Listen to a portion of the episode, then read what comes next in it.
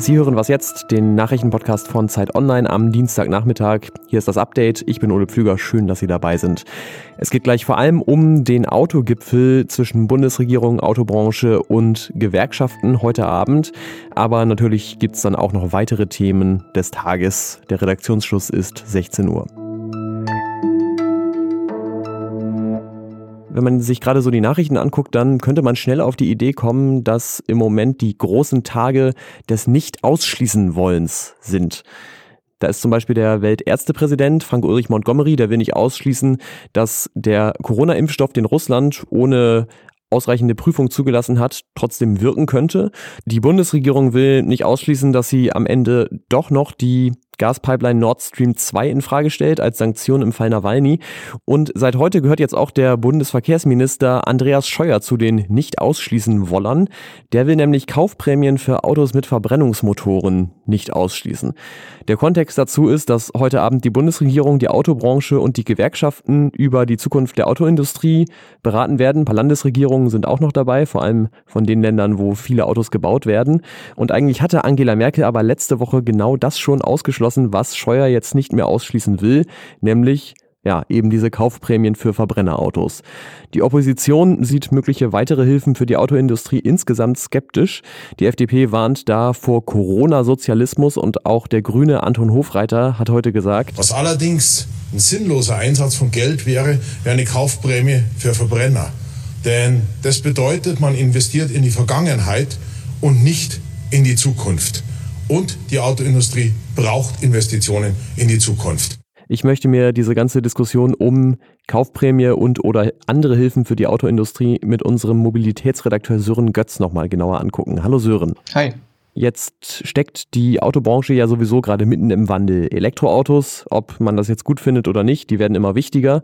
Was heißt das denn für mögliche Hilfen für die Branche? Für die Branche bedeutet das, ähm, dass es eine große Umstellung ist erstmal auf die E-Autos, weil die ähm, ganz anders aufgebaut sind als äh, Verbrennerautos. Die brauchen äh, zum Beispiel weniger Teile und sie brauchen andere Teile. Und darauf muss sich die Industrie jetzt einstellen. Insgesamt sind E-Autos auch weniger bauaufwendig. Das heißt, ähm, es werden auf jeden Fall Arbeitsplätze verloren gehen. Die Frage ist jetzt gerade eher, wie viele es sein werden. Bei den Zuliefern gibt es einige, die haben sich schon darauf eingestellt und ähm, produzieren schon für Elektroautos. Denen schadet die Corona-Krise natürlich auch kurzfristig, aber nicht ähm, auf die lange Frist. Da haben sie ein gutes Konzept. Aber bei den ähm, Zulieferern, die noch kein zukunftsfähiges Konzept haben, die nur für Verbrenner produzieren und bei denen da noch kein Wandel in Sicht ist, für die wird es jetzt schwierig. Und ähm, die Frage ist, ob man mit Staatshilfe auch denen helfen sollte oder nur denen, die auch ein zukunftsfähiges Konzept haben. Für Elektroautos gibt es ja schon länger so eine Kaufprämie. Und in der Vergangenheit hat es die ja auch schon mal für Benziner gegeben. Wir erinnern uns an die letzte große Wirtschaftskrise. Was sind denn die Erkenntnisse daraus? Also hilft das der deutschen Wirtschaft so wirklich so sehr, wie das Politiker wie Andreas Scheuer suggerieren? Also es ist schon so, dass die kurzfristig dazu führen, dass mehr Autos verkauft werden. Klar, man denkt sich dann schon, ja, wenn ich ein paar tausend Euro sparen kann, dann mache ich doch jetzt meinen Autokauf. Was man aber nicht unterschätzen darf, ist, dass natürlich die Diskussion um solche Kaufprämien schon dazu führt, dass die Leute vielleicht erstmal noch keine Autos kaufen, sondern warten, naja, vielleicht kriege ich ja irgendwann die Kaufprämie. Und dass, wenn die Kaufprämie dann da ist, die Leute statt sie die Autos im nächsten Jahr zu kaufen, das dann vielleicht dieses Jahr kaufen und dann im nächsten Jahr aber wiederum nicht, sodass es dazu führen kann, dass sich die Verkäufer auf einen kleinen Zeitraum konzentrieren, der dann vielleicht sehr erfolgreich ist, aber danach bricht der Absatz wieder ein und dann ist im Prinzip nicht viel gewonnen. Ja, danke dir, Sören. Gerne. Das deutsche Bildungssystem wird ja immer viel kritisiert und ich finde schon auch zu Recht, wenn man sich überlegt, wie viel besser andere Länder zum Beispiel darin sind, Chancengleichheit herzustellen. Oder wenn ich auch daran denke, dass ich in meinem Studium vor ein ganz paar Jahren immer noch Kurse auf Papierzetteln gewählt habe. Aber heute gab es mal überraschend Lob und zwar im Bericht Bildung auf einen Blick von der OECD, also der Organisation für Entwicklung und Zusammenarbeit. Dieser Bericht äh, lobt nämlich besonders, dass die Berufsausbildung in Deutschland wirklich gut auf den Beruf vorbereitet. Und was anderes, was ich auch noch ziemlich interessant fand, es heißt ja immer, dass in Deutschland wenig Geld für Bildung ausgegeben wird. Und das stimmt auch, wenn man sich die Ausgaben im Vergleich zum Bruttoinlandsprodukt anguckt. Da sind es nämlich nur 4,2 Prozent und das ist unterdurchschnittlich im Vergleich zu den anderen OECD-Ländern.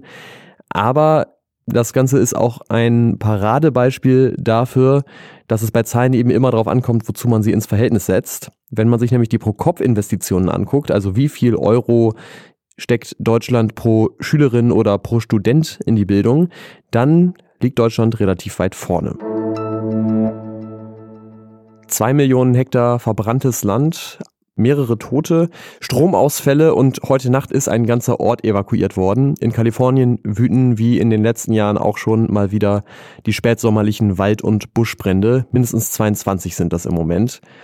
Und äh, bei all den Schäden muss man allerdings auch sagen, dass es dieses Jahr bisher noch keine überdurchschnittliche Feuersaison ist, sondern etwas unter dem zehnjährigen Durchschnitt. Anders sieht's allerdings in Brasilien aus, im Amazonas-Regenwald. Da überwachen seit 1998 Satelliten die Zahl von Feuern und jetzt im August sind mehr als siebeneinhalbtausend Feuer gezählt worden, so viele wie noch nie. Für Umweltschützerinnen und Umweltschützer ist auch klar, wer neben der Erderwärmung, also uns allen, ähm, da der Hauptschuldige ist, nämlich der brasilianische Präsident Jair Bolsonaro.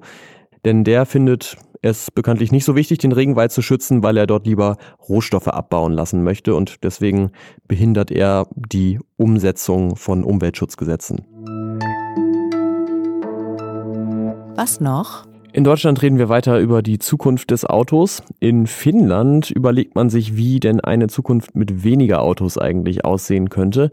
In der Stadt Lahti, da wird gerade eine App getestet, die Menschen es erlaubt aufzuzeichnen, wie sie sich durch die Stadt bewegen, also zu Fuß mit dem Auto, mit dem Fahrrad, mit dem Bus oder mit dem Privathubschrauber.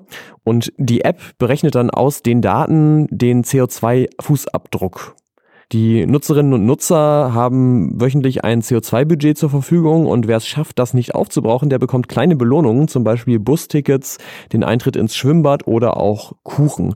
Und für mich zeigt das vor allem zwei Dinge. Zum einen, es ist immer schlau, den Spieltrieb von Menschen zu wecken und es gibt kein Problem, das man nicht mit Kuchen lösen kann, sogar den Klimawandel. Das war das Was jetzt Update am Dienstagnachmittag. Vielen Dank fürs Zuhören. Wenn Sie das öfter machen, dann wissen Sie, es lohnt sich immer, aber morgen früh lohnt es sich ganz besonders, denn da hat meine Kollegin Rita Lauter die linken Chefin, die noch linken Chefin Katja Kipping im Interview und befragt sie unter anderem zu ihrer Haltung zur NATO. Per Mail erreichen Sie uns unter wasjetzt.zeit.de. Ich bin Ole Pflüger. Bis zum nächsten Mal. Tschüss.